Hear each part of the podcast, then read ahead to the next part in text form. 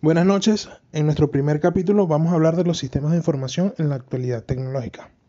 Pero primero debemos tener en cuenta que un sistema de información es un conjunto de datos que interactúan entre sí con un fin común, puesto que ayudan a administrar, recolectar, recuperar, procesar, almacenar y distribuir información relevante para los procesos fundamentales y las particularidades de cada organización. Entendiendo que los sistemas de información son un conjunto de tecnologías disponibles procesos, aplicaciones de negocio y software disponibles para las personas dentro de estas organizaciones. En la gerencia, los sistemas de información son un conjunto de subsistemas racionales integrados, los cuales se encargan de almacenar y procesar los datos para transformarlos en información que va a ser útil para la mejora de la productividad en la organización en base a las decisiones de los administradores. Es un sistema que va a integrar al usuario con la máquina, que, optimiza la recopilación, transferencia y presentación de la información, ayudando así a los gerentes en sus procesos de planificar, organizar, dirigir, controlar y coordinar procesos importantes en cualquier organización. Para la mercadotecnia, los sistemas de información son los que permiten conseguir, clasificar, analizar y distribuir información útil para la toma de decisiones.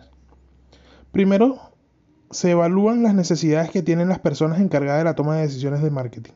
De esta forma se podrá entregar la información que realmente es necesaria y útil para la toma de las mejores decisiones. El objetivo principal de los SIM es mejorar la planificación de las iniciativas de la marca, elevando notablemente su calidad.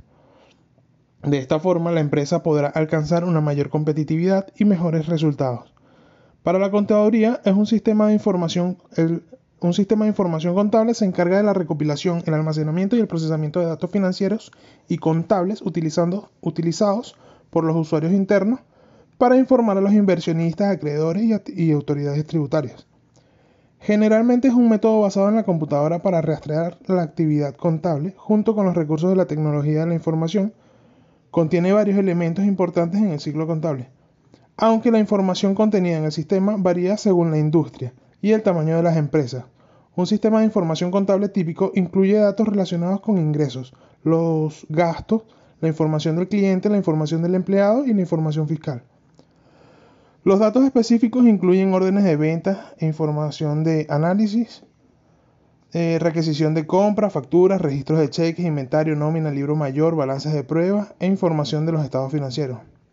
Tiene tres funciones básicas. La primera función es la de la recopilación del almacenamiento eficiente y efectivo de los datos relativos a las relacionados a las actividades financieras en la organización, incluida la obtención de datos de transacciones de documentos de origen, el registro de transacción y la publicación de datos en libros de contabilidad.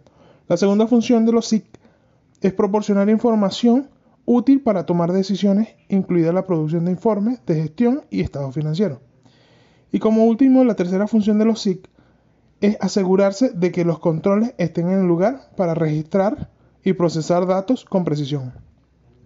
Actualmente el área de contabilidad y fiscal ha dado un giro importante en el uso de la tecnología de información, debido a que anteriormente se realizaba la contabilidad sin ningún tipo de paquete computacional, y ahora podemos encontrar paquetes contables desarrollados específicamente para esta área.